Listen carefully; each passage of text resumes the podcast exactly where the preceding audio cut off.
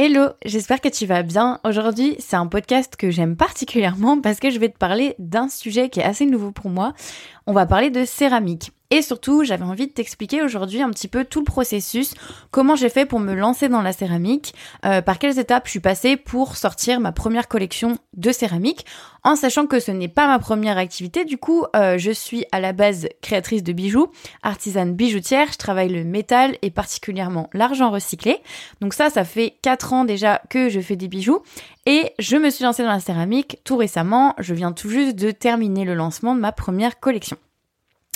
Donc j'avais envie aujourd'hui de t'expliquer un petit peu bah, comment j'ai fait du coup euh, bah, pour me lancer dans la céramique, par quelles étapes je suis passée, euh, comment j'ai décidé en fait de diversifier mes produits, euh, à quel moment je me suis dit ça y est, je me lance, je vais faire autre chose que des bijoux, etc. etc. Je pense que c'est un épisode qui va bien t'intéresser et bien t'inspirer, surtout pour comprendre en fait, enfin pour comprendre deux choses. À la fois, quelles sont un peu les étapes par lesquelles on passe quand on justement on veut lancer un nouveau projet, une nouvelle activité artisanale. Que ce soit euh, qu'on ait déjà en fait une activité artisanale à proprement parler ou qu'on n'en ait pas du tout, que tu puisses comprendre euh, les étapes en fait par lesquelles je suis passée et aussi comprendre euh, tout ce qui va toucher un peu à la diversification. Comment ça se passe quand on a justement plusieurs catégories de produits que l'on vend qui sont très différents parce qu'évidemment entre les bijoux et la céramique c'est quand même deux mondes bien à part. C'est parti, je suis trop contente de faire cet épisode aujourd'hui.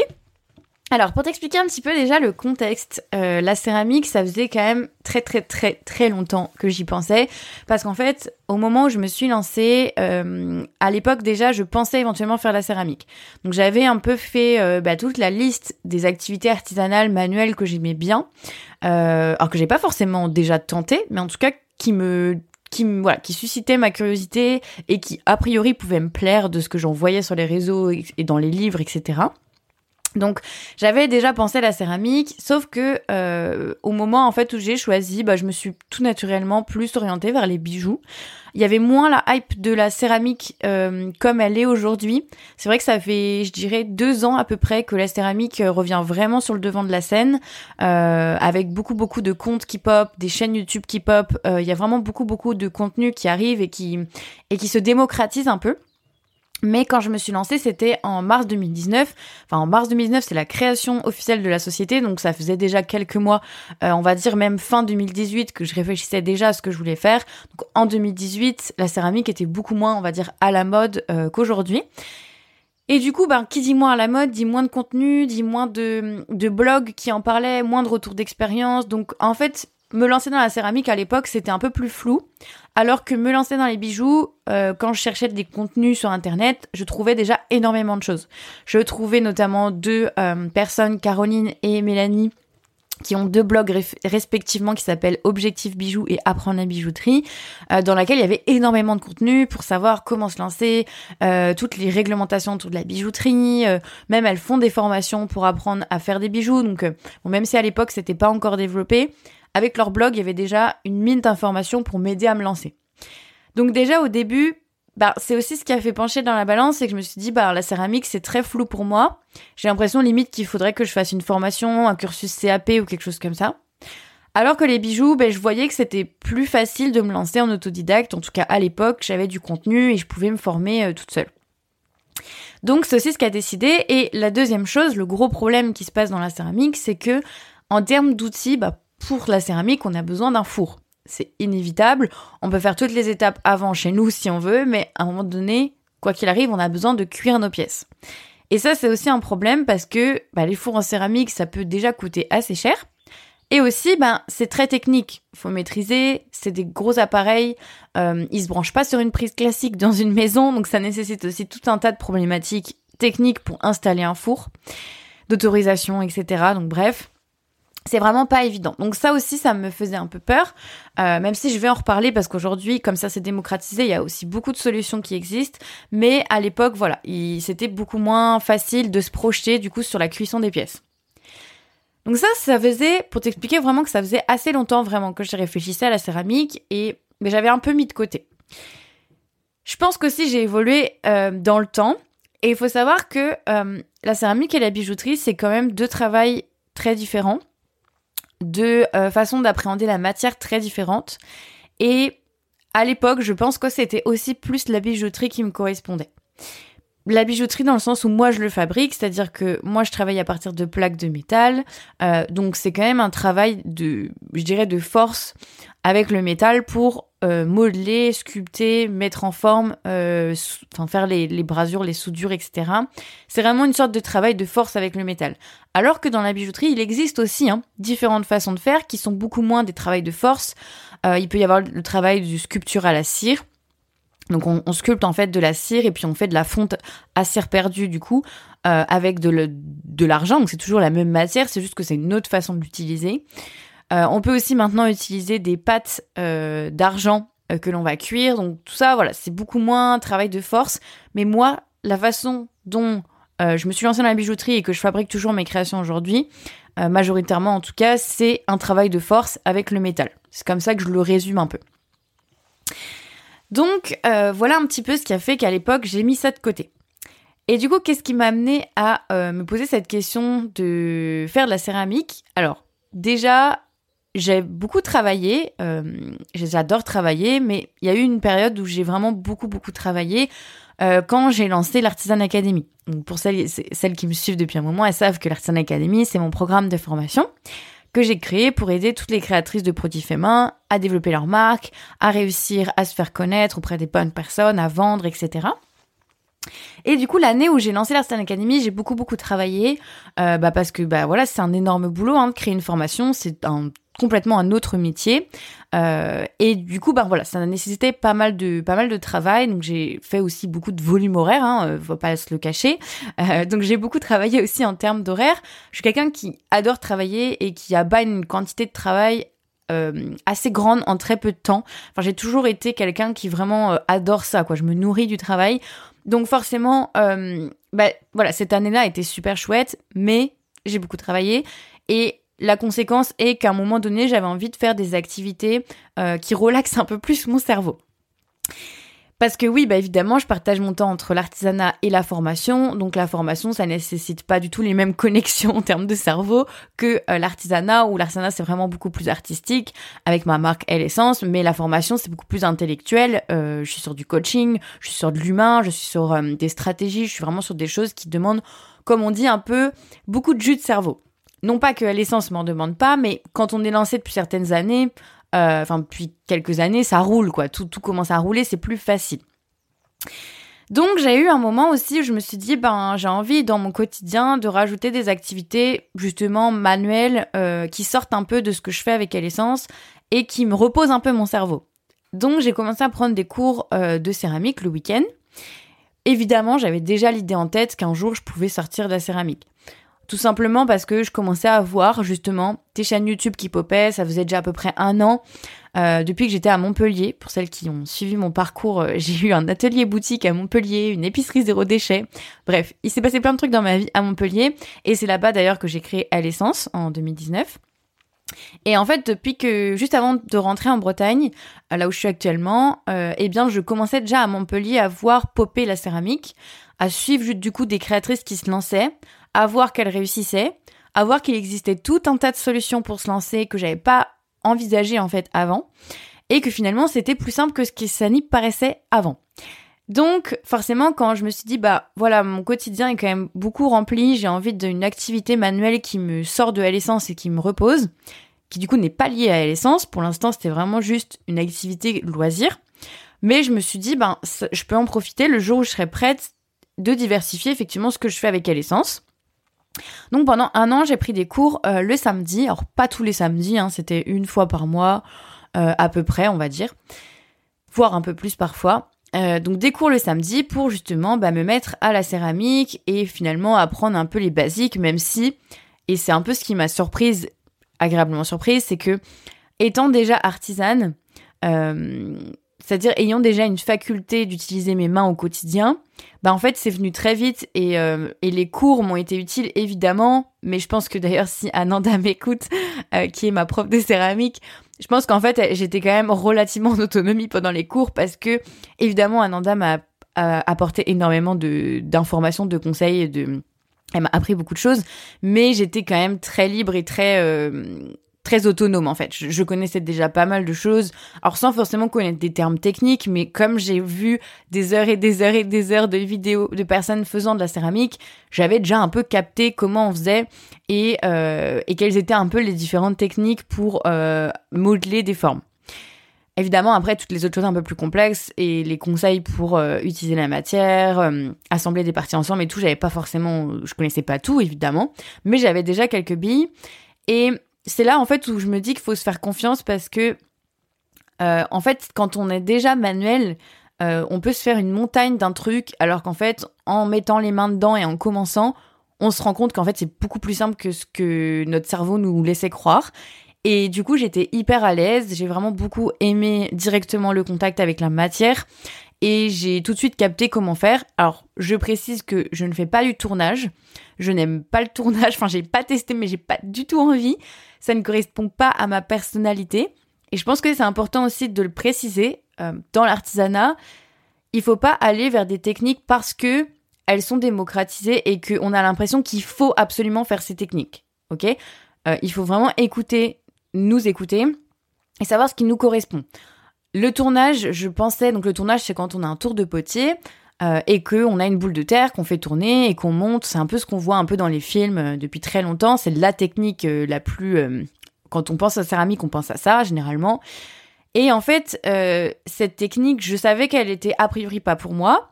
Et quand j'ai fait des cours avec Ananda, euh, j'ai vu qu'en fait, elle était. Enfin, je, voyais d'autres personnes le faire à côté de moi. J'entendais un peu Ananda, du coup, leur apprendre à faire, etc. Et ça a confirmé le fait que ce n'est absolument pas pour moi. Euh, pourquoi? En fait, le tournage et le modelage, moi je suis sur du modelage, ce ne sont absolument pas les mêmes techniques. Euh, quand on va tourner, il y a une grande, grande part d'invisible, c'est-à-dire que c'est vraiment beaucoup au ressenti de la terre, donc forcément c'est quelque chose comme c'est pas visible mais c'est du ressenti, c'est quelque chose qui vient avec et après énormément de pratique. Euh, on peut par exemple tourner pendant de longues minutes et finalement arriver à un résultat qui a où tout est à refaire, tout est cassé, tout est à recommencer. Donc il y a une grande part d'incertitude, il y a une grande part d'invisibilité. Euh, les actions qu'on fait avec nos mains ne sont pas visibles tout de suite comme ça. Euh, ça se voit après quand on a fini de tourner. donc il y a vraiment en fait plein de choses. Je pourrais en parler pendant de longues minutes, mais plein de choses qui ne correspondent pas avec ma personnalité. Moi, j'ai besoin de voir un résultat rapidement. J'ai besoin de voir en quelques secondes l'impact de mes doigts sur la matière. Euh, et j'ai besoin de ne pas perdre mon temps. Je déteste quand il faut recommencer une pièce. Il y, a des créatrices qui adorent et qui passeraient des heures à faire ça et c'est pas grave. Euh, ça fait partie du processus et elles aiment ça. Moi, je déteste. Je, ne supporte pas euh, faire une pièce et devoir tout recommencer. Même si j'ai pris beaucoup de plaisir à la faire, je veux un résultat à la fin. Donc voilà, c'est aussi une façon où de, de, vous, de dire, de vous dire que il faut aussi s'écouter. Et il y a certaines techniques qui sont faites pour toi et d'autres qui ne le sont pas forcément. Donc faut pas se forcer à aller vers une technique alors que, euh, ben en fait, elle va pas te plaire, donc tu vas pas t'épanouir dedans. Donc au lieu de, de, faire une technique qui te plaît pas et te dire direct, bah la céramique c'est pas fait pour moi, euh, peut-être tester d'autres façons de faire parce que moi typiquement je sais je savais je, l'avais un peu anticipé et ça s'est vérifié le modelage c'est beaucoup plus fait pour moi le modelage c'est partir d'une boule de terre et tout simplement utiliser tes doigts ou des petits outils pour monter des formes. Donc ça peut très bien être des mugs, euh, ça peut être des plats. En fait, il y a plein de techniques dans le modelage. On peut faire du modelage avec les doigts en partant d'une boule. On peut faire du pincé du coup en partant d'une boule pour faire une tasse par exemple. On peut faire à la plaque. Donc tout simplement quand on découpe des plaques et des bandes. Euh, donc voilà, on peut faire avec des colombins. Des colombins, c'est des petits, euh, euh, comme on roule avec la pâte à modeler des petits serpents. Bah c'est un peu pareil, on roule la terre un peu sous forme de petits serpents pour faire des colombins. Enfin il y a plein de techniques aussi dans le modelage, c'est très très riche. On peut même faire, je sais plus comment elle appelle ça, Nanda, mais on utilise un moule en plâtre en forme de, de, sphère et on va appliquer en fait des petits bouts de terre. Euh, voilà, bref, je, je, sais plus quel est le nom. Je suis très mauvaise pour les noms techniques. Ça ne m'empêche pas d'avoir réussi à lancer une collection et faire des produits. Mais moi, ça a jamais été mon fort et même en bijouterie d'ailleurs, euh, je retiens rarement les termes très techniques de ce que je fais ou des outils que j'utilise. Donc voilà, comme quoi ce n'est absolument pas grave. Mais euh, voilà, le modelage c'était beaucoup plus fait pour moi. Et du coup, euh, comment c'est arrivé à se dire, bah maintenant ça y est, je suis prête, je vais lancer ma collection? Ça, je sais que c'est une question que beaucoup de créatrices se posent souvent, c'est à partir de quand on se dit, bah ça y est, je suis prête et je vais faire ma collection, je vais me lancer, euh, je vais vendre en tout cas mes créations? Alors déjà, il s'est passé du temps où effectivement j'ai d'abord expérimenté, donc j'ai fait des cours, mais j'ai aussi observé les résultats. Donc c'est-à-dire que j'ai créé plein de pièces, euh, notamment des mugs, euh, des coupelles à bijoux, euh, des, boîtes à bijoux. Évidemment, je commençais déjà en cours à faire des produits euh, que j'aurais potentiellement aimé un jour lancer avec Essence.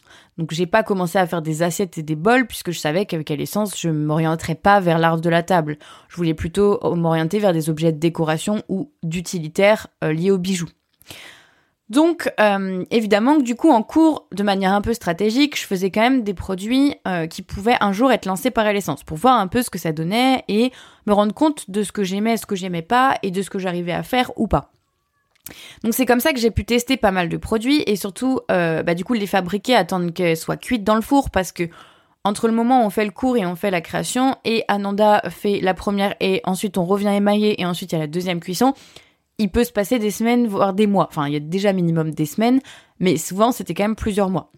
Donc euh, voilà, c'est aussi pour ça qu'il m'a fallu du temps pour créer plusieurs produits et voir un petit peu bah, qu'est-ce que je préférais dans ce que j'avais fabriqué, euh, qu'est-ce que j'adorais aussi fabriquer et quelles étaient les techniques que j'aimais beaucoup moins. Parce que comme je l'ai dit, dans le modelage, il existe tout un tas de techniques différentes, en fonction de ce que l'on veut faire, en fonction de ce qu'on aime aussi et du, rendu que l'on veut. Donc euh, voilà, ça m'a permis d'expérimenter. Et en fait, à partir de quand je me suis décidée à me lancer? Alors, il y a eu une conclusion où, euh, à un moment donné, avec Alessence, je tournais un peu en rond.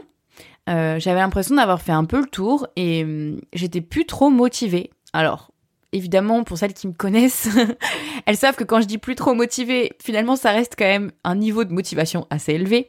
Mais me connaissant, en fait, qui est toujours besoin d'être à 100%, même à 10 000%, et d'avoir toujours des idées qui foisonnent, etc., bah, je commençais un peu à stagner avec l'essence, à être un peu à court d'idées.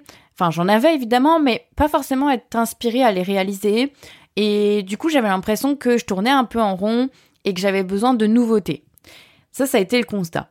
Ça aurait pu être de la nouveauté dans plein de choses. Hein. Alors j'ai commencé d'ailleurs par euh, changer un petit peu le positionnement de ma marque avec les bijoux totem, en ramenant aussi un peu de euh, une nouvelle un, nouvelle, euh, un nouvel objectif, une nouvelle utilité quelque part à mes bijoux en liant le développement personnel et le bijou, euh, qui a été déjà un, peu un nouveau souffle pour l'essence parce que bah, ça m'a beaucoup plus motivé et inspiré. Mais je voyais que ça suffisait pas et comme j'avais cette idée en tête de céramique, bah je me suis tout simplement dit let's go. Je sens que ça va pas trop, ça fait quelques mois que je perds un peu ma motivation et mon inspiration avec l'essence, j'ai du mal à voir à plus six mois, plus un an, où est-ce que je vais aller avec l'essence même si évidemment, euh, ben ça marche, je fais des ventes, j'ai mes créations, c'est très joli, je pourrais continuer de faire ce que je sais déjà faire évidemment, mais moi j'aime bien la nouveauté, j'ai besoin de ça et j'ai surtout besoin de toujours toujours rester très connecté à ce que je fais et de voir un coup, voire deux coups, trois coups à l'avance. Et là, je voyais plus de coups à l'avance. Donc, euh, ben, je me suis dit, bah c'est parti. Euh, je me suis fixé une deadline. Je me suis dit, ok, pour quelle euh, bah, nouvelle collection je veux lancer de la céramique. Comme il y a le printemps qui arrivait, donc déjà je me suis dit que ça allait pas être pour Noël parce que c'était trop tendu euh, en termes de délai et je voulais me focaliser du coup pour Noël qui est une saison stratégique sur ce que je savais déjà bien faire. Donc je me suis focalisée sur les bijoux. Et après je me suis dit ok, du coup le printemps c'est une saison du renouveau. C'est une saison où souvent bah, c'est en termes d'énergie c'est une belle saison pour lancer des nouveaux projets. Euh, voilà, on, y croit, on n'y croit pas, mais ça reste une énergie assez euh, assez chouette pour ça parce que bah, c'est voilà la nature qui revient, euh, le soleil qui revient, les, heures qui se, en tout cas le, le soir il fait nuit beaucoup plus tard. Tout ça en fait fait que ça fait une énergie où c'est assez positif pour lancer des nouveaux projets.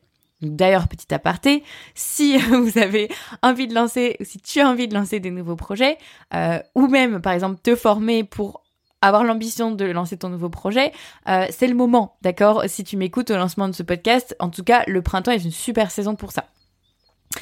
Et du coup, bah, je me suis dit, ok, c'est parti, je fixe une deadline, ce sera le printemps, je vais lancer ma nouvelle collection euh, au printemps. Et du coup, de là, en fait, euh, j'ai fait toute la réflexion en, en arrière. Alors c'est d'ailleurs ce que j'apprends en détail à mes élèves de l'Artisan Academy. Euh, parce que dans l'Artisan Academy, mon programme de formation, on apprend justement comment faire pour organiser un lancement. Donc ça peut être un lancement d'une nouvelle collection, un réassort, une nouvelle vente éphémère, mais en tout cas quand on a un événement marquant, comment on l'organise en fait et comment on, on fait pour savoir quoi faire avant, pendant, après, en gros.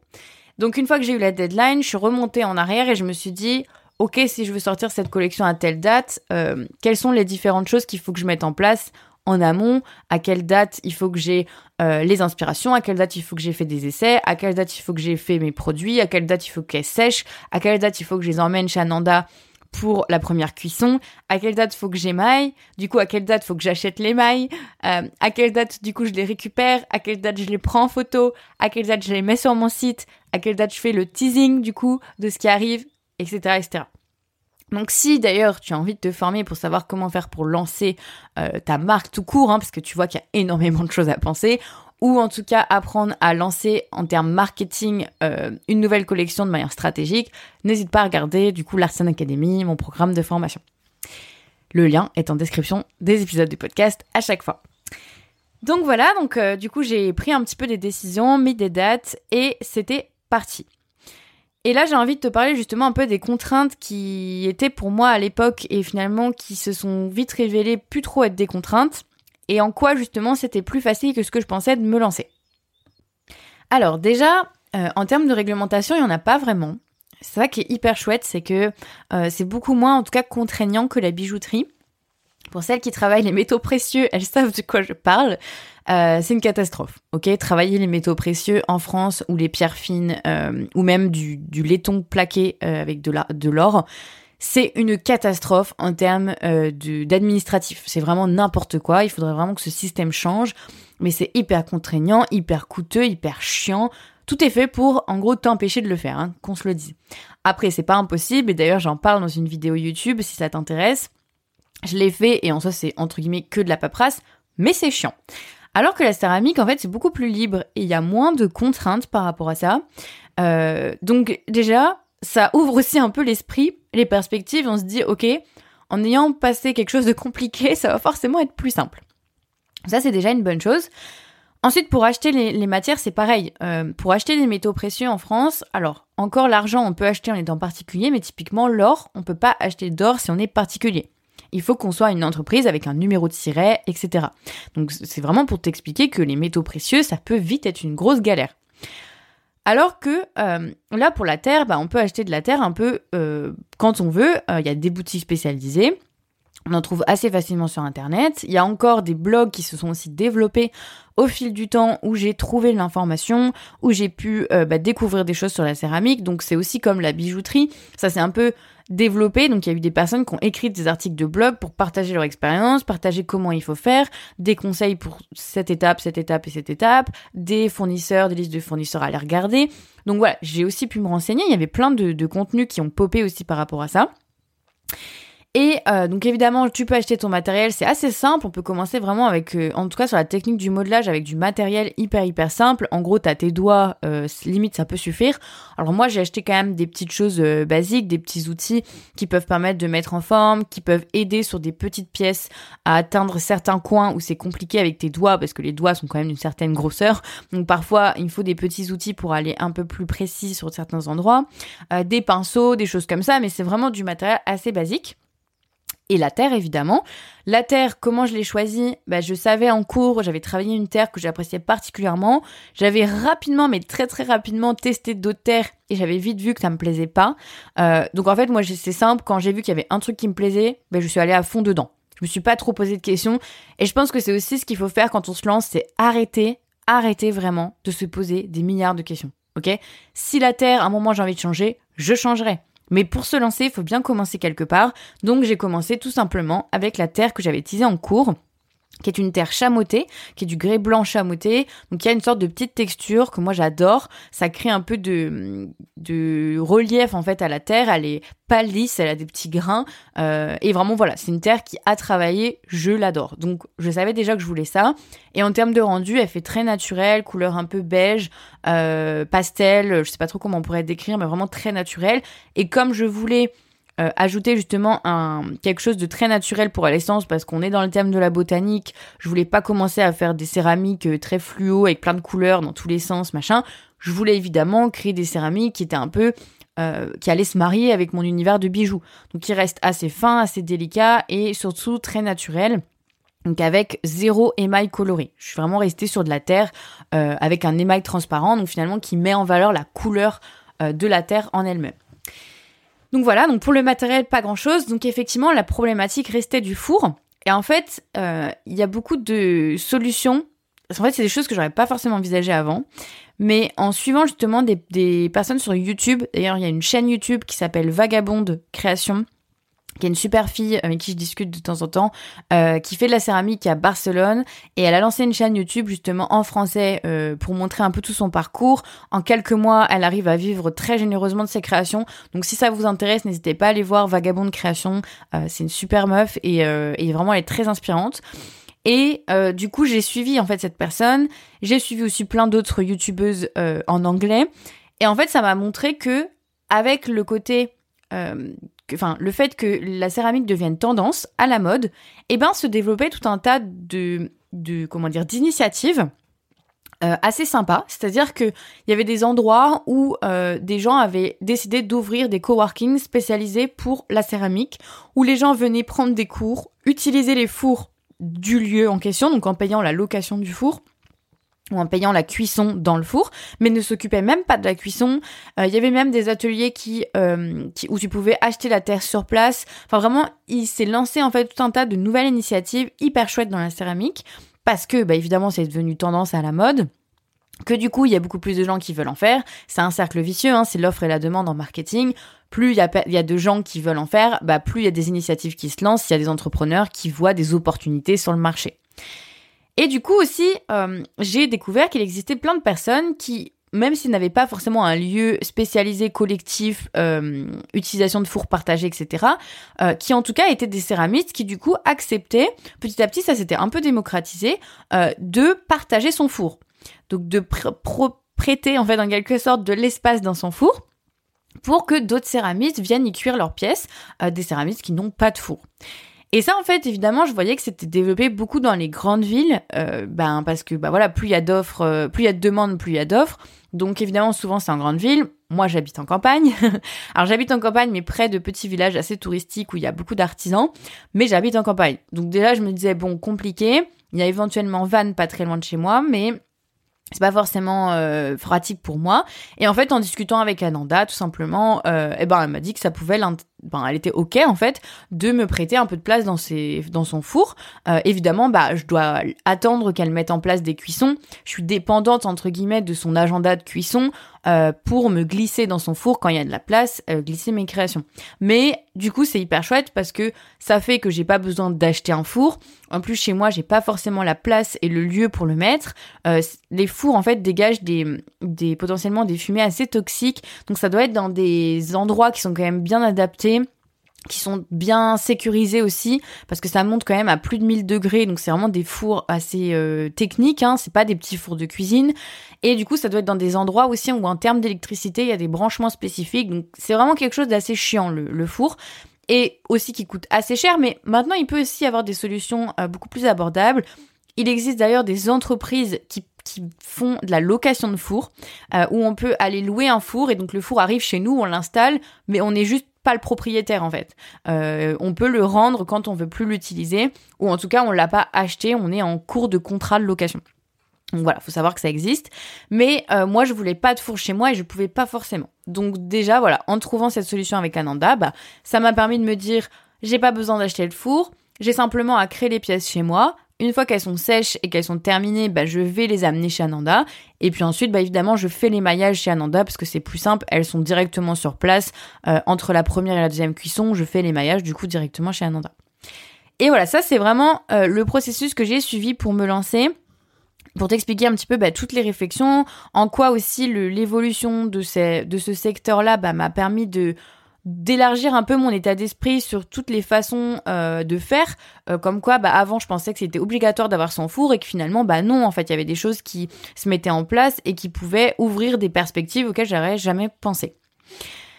Donc voilà un petit peu comment j'ai lancé ça Et du coup, bah, ce qui s'est passé, c'est que pour la première collection, bah, évidemment, j'ai suivi le processus marketing que j'apprends à mes élèves euh, dans la Scène Academy pour euh, tout ce qui est communication, etc., pour bien amener ça, parce qu'évidemment, c'est pas facile quand on veut diversifier ses créations. Ça faisait quand même quatre ans que j'avais une audience, une communauté qui était habituée aux bijoux et d'un coup, je leur amenais des nouveaux produits. Donc évidemment, faut pas justement que ça se fasse d'un coup. Il faut préparer le terrain, comme on dit, et, euh, et expliquer, amener ça d'une bonne manière pour que aussi le jour du lancement, bah, le plus de créations soit vendues rapidement pour créer un engouement et faire en sorte que euh, les gens comprennent que ça fonctionne et du coup à la prochaine vente, bah, il faut qu'ils soient au taquet s'ils veulent leur pièce. Parce qu'évidemment, la céramique nécessite du coup de faire du stock et euh, bah, du coup d'avoir des, potentiellement des petites quantités. Donc voilà, après en termes de marketing, ça se réfléchit, un lancement de collection et surtout quand on diversifie ses produits parce que ça a un enjeu assez important où les gens ont été habitués à un certain type de produit, à savoir bah, comment tu les emballes, comment tu les fabriques, quel est le, comment on les utilise, comment on les entretient, euh, quelle matière est utilisée, comment c'est emballé. Voilà, faut repartir un peu à zéro avec une nouvelle matière donc faut pas oublier que bah voilà, il faut repartir à zéro en fait avec une nouvelle matière et tout réexpliquer aux gens. Et euh, faut aussi, faut savoir que entre les bijoux et les céramiques, du coup, bah déjà on est sur des prix de vente qui n'ont rien à voir, euh, parce que entre les bijoux, bah moi on est plus sur une gamme autour de, je dirais en moyenne 140 euros, 150 euros. Euh, qui peut vite monter d'ailleurs si on utilise des pierres ou de l'or, mais moi pour l'instant je reste sur de l'argent recyclé, même s'il y a des petites nouveautés qui vont aussi arriver bientôt. Et euh, la céramique, euh, on est plutôt sur des prix qui aussi autour de 60-70 euros. Euh, ça dépend des pièces, encore une fois, ça peut être beaucoup plus, mais j'ai aussi eu cette volonté de ne pas passer au-delà de 100 euros. Donc j'ai essayé de faire des pièces qui soient non plus pas trop longues à faire, euh, avec un niveau de détail et des choses assez sympas, mais sans non plus rentrer sur des pièces artistiques euh, qui me demandaient énormément de temps. Donc encore une fois, tout ça c'est un équilibre à trouver, c'est des décisions à prendre. Euh, bon bah voilà, ça aussi j'apprends à faire dans l'Artisan Academy, hein, savoir comment faire des choix, comment arbitrer entre plusieurs créations, entre plusieurs styles, euh, comment définir un univers pour ses collections et quelque chose de cohérent aussi en termes de prix. Euh, c'est vrai que c'est un gros travail, mais euh, mais finalement c'est pas si compliqué que ça. Quand on suit un processus et qu'on a l'habitude, après ça, ça va tout seul. donc c'est ce qui m'a amené à sortir cette première collection euh, où il y a d'ailleurs eu un modèle qui a été en rupture de stock en quelques minutes après le lancement. Euh, sachant que maintenant je fonctionne en vente éphémère, donc euh, le lancement, j'ai lancé la collection, mais en plus elle était dispo que pendant une semaine. Euh, et si toutes les pièces n'étaient pas adoptées, bah ça allait être à nouveau dispo, mais à la prochaine vente. Donc il faut attendre plusieurs semaines, voire plus d'un mois. Et du coup, il y a déjà un modèle qui a été en rupture de stock en quelques minutes, c'était assez incroyable. et finalement, toutes les pièces sont parties. Donc voilà, c'est vraiment euh, comme quoi le marketing c'est hyper important parce que tout se joue finalement avant même le lancement. Euh, si tu lances et tu te dis bah ok ça y est c'est lancé maintenant j'attends que les ventes arrivent et je fais tout pour que les ventes arrivent, c'est pas trop tard hein, parce que la vente en continu ça se fait, mais c'est dommage parce que tu peux euh, mettre en place beaucoup de choses en amont pour que le moment où tu lances, c'est là que ce soit en rupture de stock et que tout se vende. Donc euh, voilà, donc évidemment, bah, j'ai appliqué euh, les conseils que je partage à mes élèves, euh, mes petites méthodes de marketing, communication que j'ai l'habitude de faire, et ça a super bien fonctionné. Donc je suis ravie. Et ça a été effectivement beaucoup de boulot aussi parce que bah, qui dit nouvelle catégorie de produits dit euh, plein de changements sur le site internet pour faire comprendre bah, qu'est-ce que c'est que cette nouvelle activité, pour changer aussi euh, les catégories de produits. Euh, les frais de port aussi sont pas du tout les mêmes entre les bijoux et les céramiques parce qu'évidemment les céramiques sont beaucoup plus lourdes. Les emballages aussi ne sont pas du tout les mêmes donc il a fallu revoir tout le packaging, repenser vraiment tout l'emballage de ces créations là parce que ça n'a rien à voir avec un bijou. Euh, donc voilà, c'est pas du tout, du tout emballé de la même manière. Euh, donc respecter bah, le produit, faire en sorte qu'il arrive intact, que le packaging soit beau euh, et soit surtout sur, remplisse son rôle aussi de sécurité. Donc bref. Évidemment, ça a été beaucoup beaucoup de choses à penser, mais je suis ravie.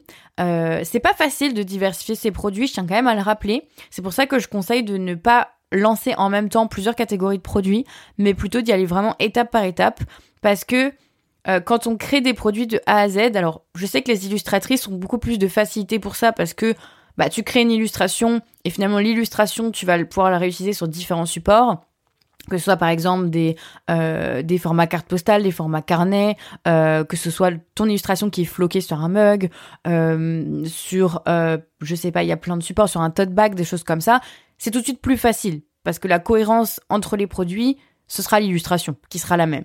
Et les produits, en plus, c'est rarement l'illustratrice qui va créer le tote bag. Elle va pas le coudre. Elle va souvent acheter un tote bag tout fait et puis par exemple faire la sérigraphie de son illustration dessus ou l'impression. Euh, pareil pour les mugs. C'est rarement l'illustratrice qui fabrique le mug. L'illustratrice, elle va apposer son illustration sur un mug. Alors il y a plein de techniques qui existent, mais voilà, j'espère que tu vois un peu d'où je veux venir. Donc en fait, quand on est illustratrice, c'est plus simple de diversifier ses produits, mais quand on ne l'est pas, c'est vite très compliqué. Parce que quand on est vraiment ce que j'appelle un peu designer produit, c'est-à-dire qu'on va imaginer le produit dans son entièreté, on va, on va le fabriquer nous-mêmes, euh, c'est un autre métier. Et là, ça commence à être vraiment un, level supérieur où pour avoir de la cohérence du coup entre les différentes catégories de produits, ça peut vite être un enfer. Donc vraiment, euh, je vous encourage à faire euh, diversifier ses, activités, ses produits, qu'une fois qu'il y a déjà une catégorie qui est bien lancée et qui fonctionne. Alors pas forcément besoin d'attendre 4 ans comme moi je l'ai fait, hein. Euh, ça c'est personnel et ça dépend de voilà à quel point vous voulez attendre d'avoir du succès, à quel point vous voulez attendre d'être à l'aise dans le développement de votre première catégorie de produits. Euh, voilà, ça c'est propre à chaque personne. Mais en tout cas, attendre au minimum que des ventes régulières arrivent et que vous soyez rodé, que votre communauté soit habituée au premier type de produit avant d'en sortir un autre. Parce que ça peut vite être un enfer en termes d'organisation. C'est pas les mêmes matières, c'est pas les mêmes coûts, c'est pas les mêmes packaging. Euh, c'est pas les mêmes processus de fabrication, c'est pas les mêmes délais, euh, voilà. Surtout que entre la céramique et les bijoux, on est sur des choses très différentes. Un bijou en une heure, je peux avoir sorti un bijou, il est fait euh, à l'atelier. Une céramique, même si en termes de temps, j'y passe pas beaucoup de temps, et encore ça dépend, j'ai quand même des délais incompressibles. C'est-à-dire que je dois faire la, la, pièce, la laisser sécher une dizaine de jours, enfin au moins 4-5 jours, ça dépend de la période d'où on est, en hiver ou en été, etc. Ensuite, je dois la cuire une première fois. Euh, la cuisson dure au moins déjà de longues, longues heures, etc. etc. Donc tu vois qu'en fait, c'est quand même aussi des, des procédés de fabrication très, très différents. Donc c'est aussi pour ça qu'évidemment, bah, j'ai pu tester le truc le plus compliqué en gros, des trucs qui sont vraiment opposés, euh, pour t'expliquer bah, qu'est-ce que ça donne quand on justement on diversifie des produits comme ça qui sont très différents. Euh, mais si ça avait été par exemple de la couture euh, et de la céramique, c'est pareil, c'est des choses qui sont très très différentes. Donc voilà, donc je te conseille de le faire vraiment quand tu as déjà une catégorie de produits qui est bien lancée pour pouvoir ensuite diversifier. Parce que même en termes de marketing, pour avoir une cohérence en termes d'univers visuel euh, de ta marque, pour avoir une cohérence en termes de communication, pour pas t'éparpiller, euh, en termes de stratégie aussi, par rapport aux algorithmes des réseaux sociaux. Euh, voilà, de changer du coq à l'âne, en fait, de, de, plein de types de produits, ça ne t'aide pas du tout. Et Instagram aime bien quand on est spécialisé. Les réseaux sociaux aiment bien quand on se spécialise. Donc, il faut le prendre en compte dans sa stratégie et adapter du coup.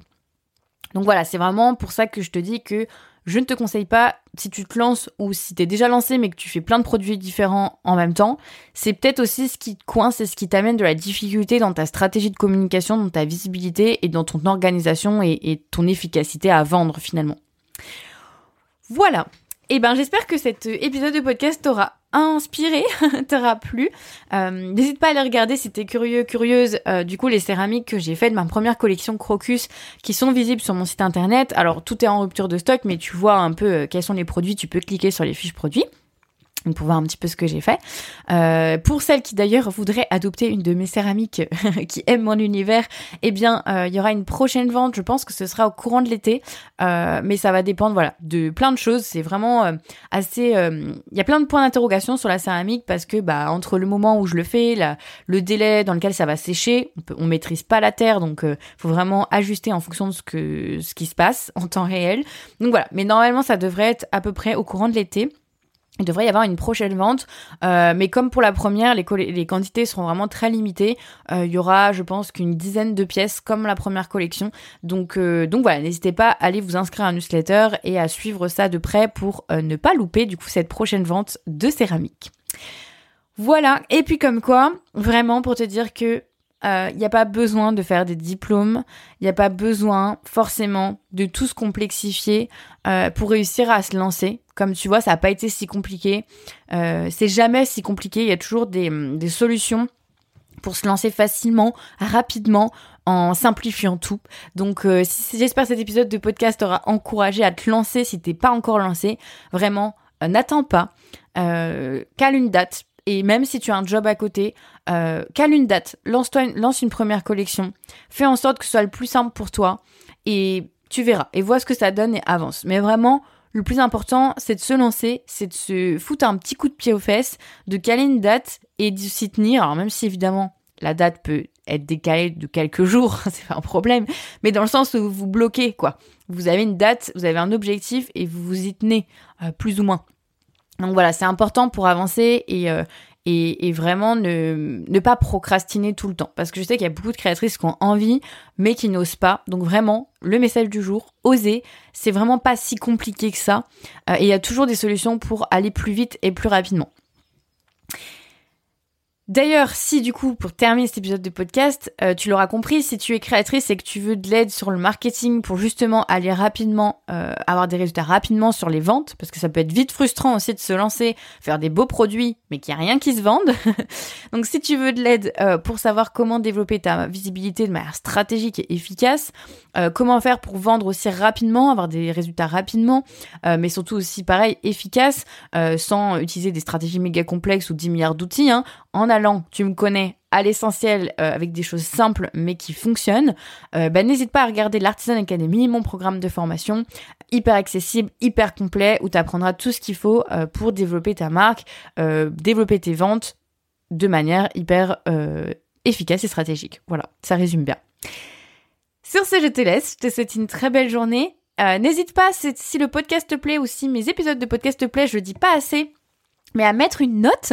Ah, j'ai vu qu'il y avait beaucoup de notes déjà de mise et ça m'aide beaucoup à remonter dans les résultats de, bah, de recherche. Hein. Comme ça, ça permet à d'autres créatrices de découvrir ce podcast qui pourra leur être bien utile au quotidien. Donc, euh, si tu aimes ce podcast, euh, n'hésite pas à mettre une note, à me laisser un avis sur la plateforme de podcast où t'écoutes et éventuellement à le partager sur Instagram. Ça permettra à d'autres créatrices de le découvrir et euh, du coup d'avoir aussi de bénéficier de tous ces conseils et retours d'expérience pour elles aussi dans leur quotidien. Voilà, sur ce, je te souhaite une belle journée ou une belle soirée et je te retrouve à la semaine prochaine.